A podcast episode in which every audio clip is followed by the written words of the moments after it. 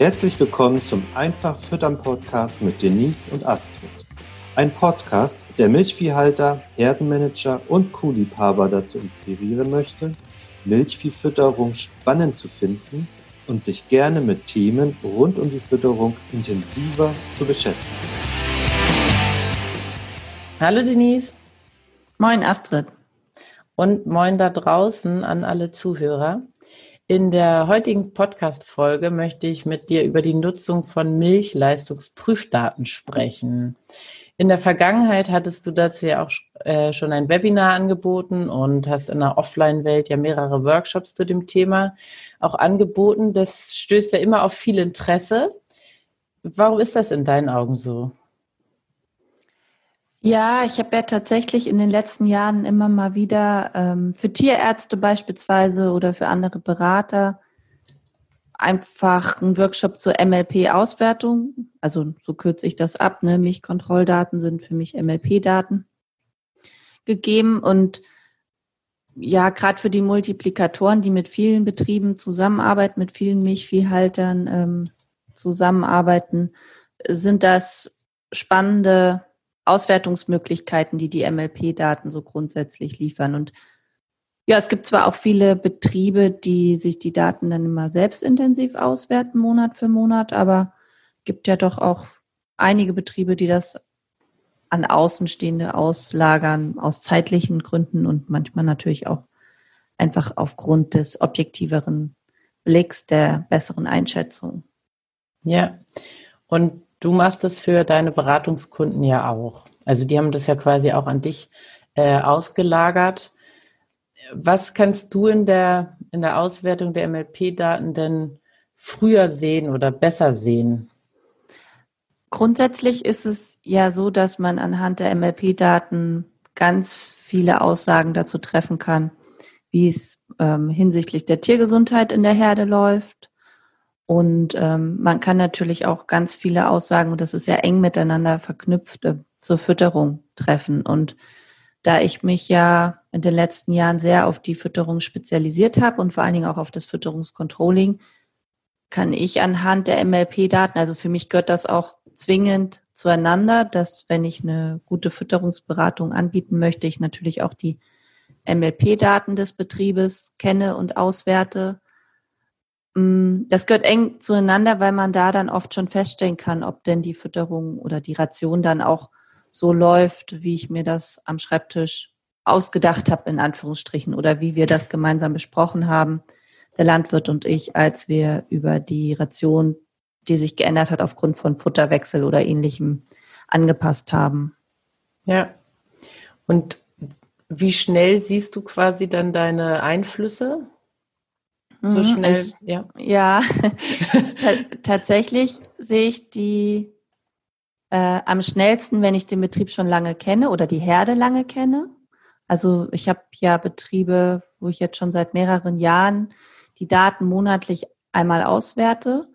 Und ähm, wenn wir da eine Futterumstellung vornehmen müssen, beispielsweise weil der alte Grassilo leer ist und wir jetzt einen neuen anfangen müssen, dann kann man zum einen ja an den Inhaltsstoffen schon relativ schnell erkennen, ob die Ration gut eingestellt ist. Man kann aber auch an vielen anderen Eckparametern dann gut feststellen, ob das grundsätzlich in die richtige Richtung läuft. Also ja, es geht ja nicht nur darum, ist der Handstoffwert jetzt zu hoch oder zu niedrig, sondern auch, wie verändern sich die aktuellen Laktationsdaten der äh, Kühe insgesamt und dann wie verändert sich die Remontierung? Wie laufen die Abkalbungen? All das sind ja Aspekte, die dann mit einfließen.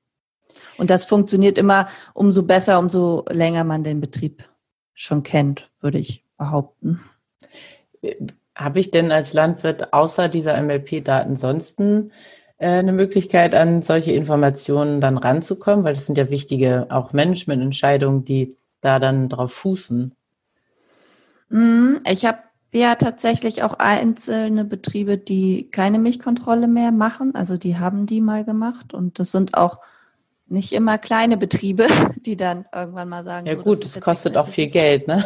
Genau, es ist zum einen sehr teuer und zum anderen ähm, ist es dann ja auch manchmal schwierig, die Daten überhaupt auf dem Betrieb zu erheben, weil dann ja, die Tiererkennung nicht gut funktioniert oder wie auch immer.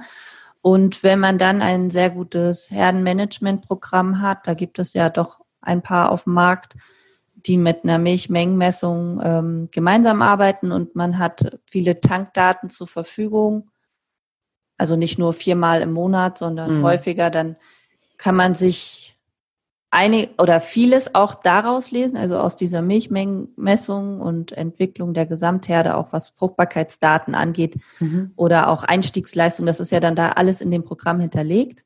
Mhm. Hm, schwierig ist es natürlich im Bereich der Eutergesundheit, gerade für die Tierärzte, die dann von außen ja darauf gucken und natürlich Einzeltier individuell ja Entscheidungen treffen können, aber so ja. grundsätzlich für eine Herde ist es ohne Milchkontrolle dann ja schwierig. Und gibt natürlich auch die Melkroboterbetriebe, wo ähm, ja dann teilweise das äh, ja über die Leitfähigkeitsmessung oder wie auch immer äh, abgedeckt werden soll, zumindest. Die Eutergesundheits Genau, die Eutergesundheitsbaustelle, ja. Mhm. Von daher es ist nicht jeder in der Milchkontrolle, aber ja.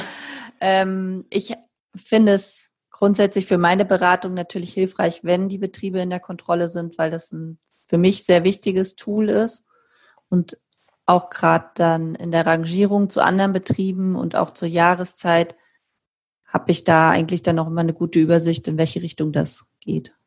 Ja, und genau, wenn jetzt ein Landwirt sich die Daten, die er als Rückbericht vom LKV bekommt, äh, anschaut, dann ist wahrscheinlich der Klassiker, genau, Milchleistung, die Inhaltsstoffe und ja, Harnstoff und die Zellzahlen, oder?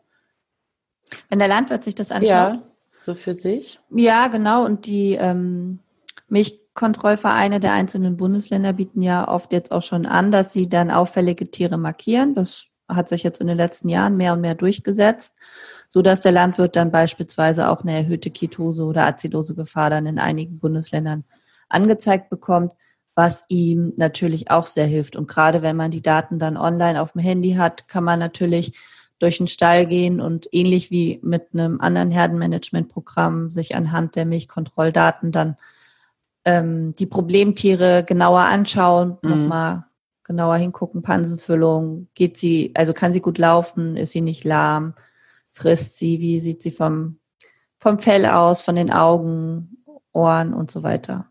Euter ja. natürlich. Ja. ja. Und hast du mal nachgerechnet, wie viele MLPs du in deinem Leben schon ausgewertet hast? Ja, hatte ich ja neulich mal, als ich äh, das für die Vorbereitung quasi für den Podcast brauchte und auch für den Fütterungskurier, als es um das Thema ging. Und habe das nur aus Spaß gemacht, aber war dann ja doch etwas schockiert. Also es sind locker über 4000, ich würde sogar sagen 4.500. Hat mich ein bisschen schockiert. Naja gut, aber das wird ja auch eine, eine Reise gewesen sein, die du dann äh, da mitgemacht hast. Was würdest du heute denn anders machen oder was machst du entscheidend anders mit der Erfahrung, die du jetzt aus 4000 MLP-Auswertung hast?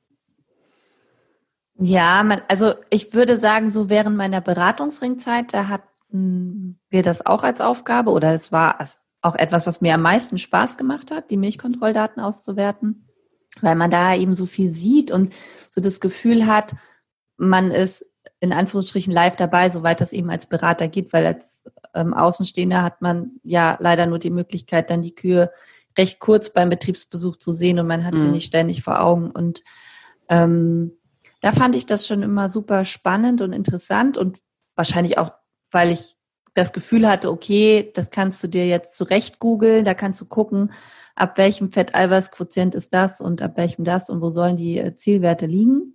Da mhm. findet man ja dann auch was. Wir hatten da aber relativ wenig Zeit, also man hatte ja immer so 40 bis 50 Betriebe im Monat und das lief ja dann nur so nebenbei, diese Auswertung. Und das natürlich mit meiner Selbstständigkeit ähm, habe ich da ganz andere Freiheiten, ne? weil ich einfach sage, so, du willst als Betrieb äh, eine gute Fütterungsberatung von mir haben, du willst, dass das gut läuft, dass deine Tiere gesund sind und dass sie aufgrund dieser verbesserten Tiergesundheit dann natürlich auch automatisch leistungsstärker werden und dann brauche ich einfach diese Daten und brauche auch die Zeit ähm, dafür, sie mir anzuschauen. Und mhm. Ja, da, das ist einfach viel intensiver geworden in den letzten Jahren und ich habe mir natürlich dann auch meine eigenen Eckparameter ähm, erarbeitet, weil ich ja noch aus dem Studium heraus doch auch ein kleiner Statistikfan bin, auch wenn ich jetzt selber hier nicht die MLP-Daten durch ein Statistikprogramm laufen lasse, aber ich sammle die alle brav in Excel und träume ja davon, dass ich irgendwann mal eine studentische Hilfskraft oder ähnliches habe. also wenn ihr äh, da draußen irgendjemand ist, der da Bock zu hat, ähm, diese ganzen Datensätze mal durch den Wolf zu drehen, weil ich glaube, ähm, dass da ganz viele interessante Sachen rauskommen, auch gerade in Kombination mit äh, dem Hintergrundwissen über die Fütterung. Also wir haben ja oft MLP-Daten und auch große Datensätze, die ausgewertet werden. Mhm. Aber diese stehen ja immer nicht in Korrelation ähm, zu der Rationsgestaltung. Also ja. da werden ja dann Weidebetriebe in die gleichen Datensätze reingehauen, ähm, wie Betriebe, die 80 Prozent Maisanteile in ihrer Ration haben. Ja. Jetzt mal so grob gesagt, zumindest ja. die Sachen, die ich kenne. Es gibt bestimmt so kleinere Versuche, wo das dann auch mal besser noch in Kontext gesetzt wird, aber auch gerade diese jahreszeitlichen Verläufe, die sind ja sehr beeindruckend. Ne? Jeder Landwirt für sich hat dann immer das Gefühl, ach Mensch, jetzt habe ich ja auf einmal bombastische Inhaltsstoffe, ja, total super und freut ja. sich ein Kullerkeks und ähm, ja, dann muss ich ihnen immer so ein bisschen den Wind aus dem Segel nehmen. Ja, ist aber bei den anderen jetzt auch so. Und nein, wir haben nicht bei allen die Ration geändert am 15. September. Also ähm, wie enttäuschend. Ja, genau. Und da würde mich schon auch die Statistik mal drauf interessieren, weil ich glaube, da können wir noch ganz viel über Kühe lernen. Ich bin ja sowieso der Meinung, dass wir nur einen ganz kleinen Mini-Prozentsatz überhaupt wissen ja, über die Wiederkäuer. Ja. ja, und aus dem Grund Jetzt habe ich den roten Faden verloren. naja, Eingang, meine eingängige Frage war ja. ja. dann quasi, was du heute anders machst. Aber Ach so. ich, ja, aber das hast du ja auch schon beantwortet. Ja. Ähm, Nee, ich, ich habe halt meine Spezial-Denise-Eckparameter äh, und ja. äh, das sind dann irgendwie so die üblichen, ja, fünf bis acht, die ich mir auf jeden Fall immer angucke ja. und dann auch in meine Excel-Tabelle reinhacke und ähm, wo ich dann auch versuche, wirklich den Betrieb im Vergleich zu den anderen Betrieben zu sehen, weil das kann man eben ja. auch ganz deutlich merken. Es gibt bestimmte Monate, da ist die Einstiegsleistung überall besser ähm, als in den Monaten davor. Ja. Und das kann nicht immer auf die Fütterung dann zurückgeschoben werden, weil ich eben jeder, der mich kennt, weiß das, nicht jeden Monat die Fütterung umschmeiße und äh, sondern versuche eine feste Struktur zu etablieren und wir nur Futterumstellungen vornehmen, wenn es wirklich sein muss und wir auch versuchen, diese auf ein Mindestmaß zu reduzieren. Und aber glaubst du denn, dass du durch eine statistische Auswertung tatsächlich also ich kann verstehen, dass du das gerne dann schwarz auf weiß hättest, aber glaubst du nicht, dass du mit, ja, aber glaubst du nicht, dass du mit der Erfahrung, die du da jetzt hast, also gefühlte Wahrheit hört sich jetzt so ein bisschen ne, zu lasch an, aber dass du ja durch diesen Vergleich und so weiter am Ende gar nicht den statistischen Proof brauchst, sondern halt einfach, also ja, die Wahrheit schon kennst? Ja, das glaube ich, da wirst du schon ein Stück weit recht haben. Ähm, ich bin aber ja jemand, der gerne was schwarz auf weiß hat. Ja, ist ja auch richtig. Und sich nicht auf sein Bauchgefühl verlässt. Ja. Und ich glaube, man könnte die Daten halt auch unheimlich gut nutzen ähm, für alle. Also wenn ja. man dann so eine statistische Auswertung hat, was weiß ich, die letzten, ich habe jetzt hier so in meiner aktuellen Excel-Übersicht äh, vier Jahre drin, ne, jeweils zwölf Monate und dann immer meine, ja, ich habe ja Bestandskunden immer um die 30, damit ich die dann auch intensiv betreuen kann.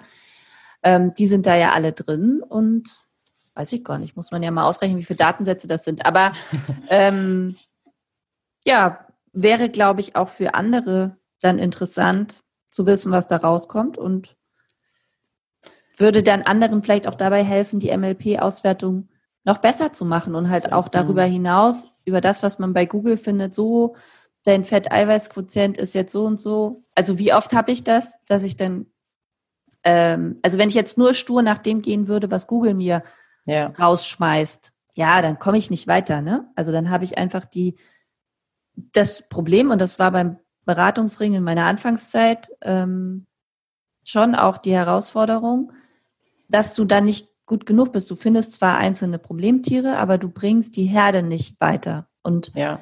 da habe ich jetzt die letzten Jahre schon den Eindruck, dadurch, dass ich mich auch zeitlich intensiver damit beschäftigen darf, Ja. ähm, man ganz andere Potenziale aufdecken kann. Ne? Also gefühlt ja auch so, Mensch, 1000 Liter im Jahr, gar kein Problem. Wir müssen nur alles einmal richtig machen. Also nein, das, Ja, hört sich jetzt Ja. arrogant an. Nicht richtig machen, sondern Nein. vielleicht optimieren oder besser machen. Naja, in dem Moment, wo du dich mit diesen Daten beschäftigst, hast du ja vor allen Dingen einen Zeitvorsprung, würde ich mir jetzt so vorstellen, ne? Dass du halt eine Schwachstelle oder eine Stellschraube, wenn man es positiver ausdrücken will, einfach früher erkennst. Oder nicht?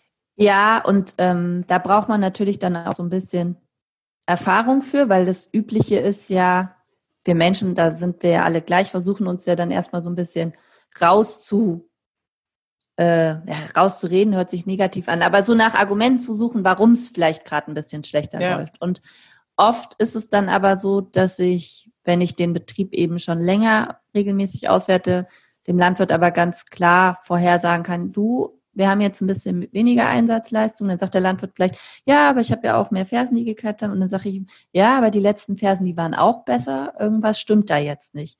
Und dann kann man eben noch zwei, drei Milchkontrollen warten, wenn man das möchte. Oder ähm, das ist natürlich meine Aufgabe.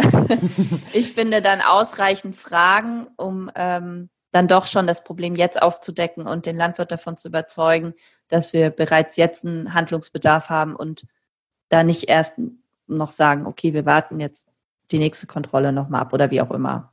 Ja.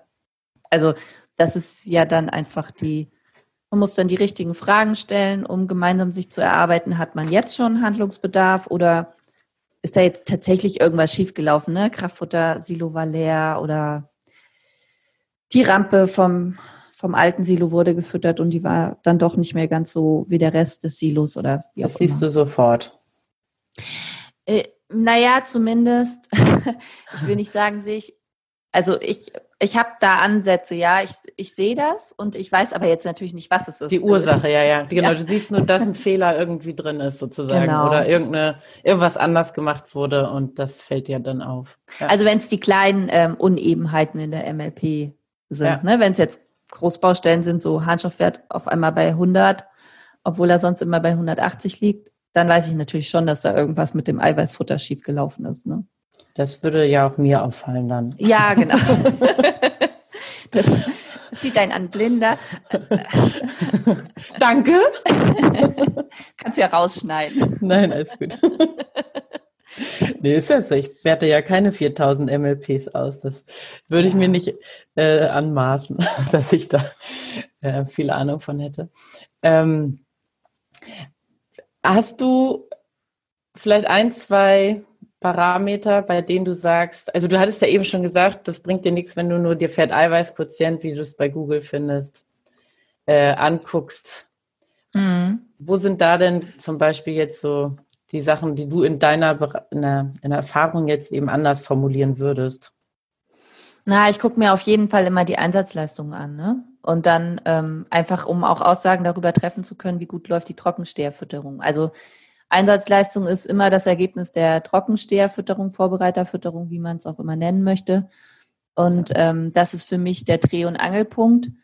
Natürlich, wenn die jetzt äh, irgendwie zu niedrig liegt, kann ich dann ja auch gucken, wie setzt die sich zusammen.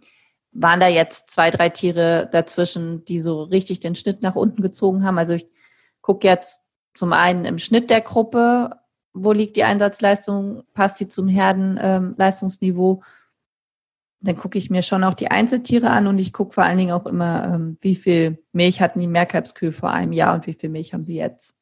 Und ah, quasi um diesen Vergleich zu haben. Ja, verstehe. ja, weil eine Mehrkalbskuh mit einem dritten Kalb, die muss, wenn die gut drauf ist und wenn's, ne, wenn da alles gut gelaufen ist und die Trockensteherfütterung passt oder Ja. ähm, ja, es gar einfach keine Probleme gibt mit Belegungsdichte, mit Lahmheiten, mit der Futteraufnahme und so weiter und so fort. Da gibt's ja ganz viele Herausforderungen in dem Bereich. Dann, ähm, ja, dann hat sie natürlich mehr Milch als im letzten Jahr. Ja. Und das schaue ich mir dann immer genauer an. Und das ist natürlich jetzt nicht so spannend bei einer Zweitkalbskuh, weil die hat immer mehr Milch als die äh, Ferse. ja. Ah, also da muss ich ja dann schon richtig äh, was, was falsch gemacht ja, haben. Genau. Ja, genau. Gibt es natürlich auch manchmal, wenn ein Tier jetzt wirklich krank ist. Ne? Aber mir geht es ja jetzt nicht um die akut kranken Tiere, weil die erkennt der Landwirt ja auch vor Ort und behandelt ja. sie mit dem Tierarzt, sondern mir geht es ja vor allen Dingen um die subklinischen ähm, Herausforderungen. Also subklinische Ketose, subklinisches Milchfieber, die Baustellen. Die nicht, ja, die einem nicht blind durch einen Kuhstall gehen sofort auffallen. ja, wo die Tiere ähm, nicht immer die Möglichkeit haben, einem das so genau zu sagen. Und das kann man aber dann gut erkennen, ne? wenn ich äh, letztes Jahr bei einer Zweitkalbin oder Drittkalbin eine gute Einsatzleistung hatte um den 20. Tag, die bei 45 Liter liegt und jetzt liegt sie nur bei 37, dann weiß ich, dass das Tier eine Baustelle hat. Und dann ist es manchmal, je nachdem, wie groß die Herde ist und wie intensiv dann die Betreuung ist, sind und ich, ob ich eine Milchmengenmessung habe etc. pp, fällt das dann im Ablauf nicht auf, weil diese 37 Liter sind jetzt ja auch nicht grottenschlecht. Ja, ja, ich verstehe. Ja, da brauchst du dann den direkten Vergleich und gut, du machst, du hast natürlich jetzt auch eine Auswertungssoftware, aber je nachdem, wie groß die Herde ist, kann das ja auch der Landwirt, wenn er Lust dazu hat, in seinem Ordner nachblättern, oder? Ja, auf jeden Fall, zumal jetzt die Einsatzleistung Mehrkalbstiere sind jetzt ja nicht so viele, selbst in der großen Herde. Ähm, das, äh, ja, wenn du eine große Herde hast, dann gut, dann sind es vielleicht mal 40, wenn du so einen Abkalbeblock gerade hattest, mhm. wo keine Fersen zwischen waren. Aber meistens sind es ja irgendwie so fünf bis 20 Tiere oder bis 15 Tiere, je nachdem. Ja. Ja, das ist ja super spannend, was du da erzählst. Und ich kann mir auch vorstellen, dass es einfach total viel Spaß macht, die Betriebe dann eben von Monat zu Monat einfach auch sich entwickeln zu sehen.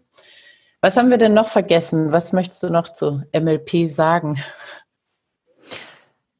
Na, ich finde das wichtig, das wissen die meisten Landwirte ja auch, dass man sich wirklich mit den Daten auch beschäftigt. Nicht nur, weil sie teuer sind, sondern, oder was heißt teuer? Nicht nur, weil sie Geld kosten, sondern ähm, vor allen Dingen auch, weil man da ganz viel mitnehmen kann und Möglichkeiten hat, ähm, einfach die Stellschrauben zu, ja, zu bestimmen, die man noch drehen kann, um die Herde weiter nach vorne zu bringen. Und ja, dass die nicht irgendwie jetzt ungenutzt in, auf dem PC verschwinden oder ich hätte jetzt früher gesagt in der Schublade, aber mittlerweile haben die meisten Landwirte die Daten digital zur Hand. Deswegen ja ist dann eher auf dem Handy oder auf dem PC, wo es anstaubt.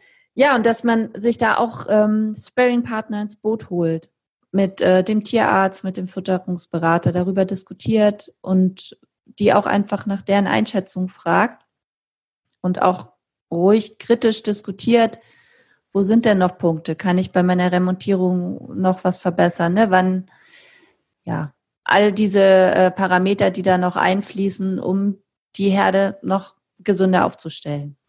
Die findet man ja in der Milchkontrolle und ja. Ja, ich, ich, höre jetzt so raus, dass es vor allen Dingen dann wichtig ist, dass man es eben im Alltag als einen Termin fixiert, ne? Also, dass man eben nicht, weil jetzt viel zu tun ist, jetzt ist der Bericht zwar da, guckt mal einmal schnell rüber und dann hat man nicht die Zeit, sich da intensiv quasi mit auseinanderzusetzen. Ja, und so geht es natürlich vielen Landwirten gerade jetzt im Frühjahr, ne, man hat so viel Arbeit, man hat äh, so viel zu tun, Maisdrillen, Gras schneiden, Grünroggen schneiden. Das geht ja jetzt auch alles wieder los und von daher kann man sich da ja einfach Hilfe von außen auch holen. Also ich kenne viele Tierarztpraxen, die das anbieten und ja. die sich auch im Kula-Kicks freuen würden, wenn sie häufiger die Möglichkeit hätten, MLP-Daten auszuwerten, weil es natürlich schon auch so ist, dass man nur durch diese Vergleichsmöglichkeiten dann mit mehreren Betrieben untereinander ja. in den gleichen Monaten auch weiterkommt. Also ja, schneller einem, weiterkommt, ja. Bringt einem wenig, wenn man jetzt, was weiß ich, auch als äh, Berater oder Tierarzt nur zehn MLPs im Jahr auswertet, ne? Also ja, ja. logisch.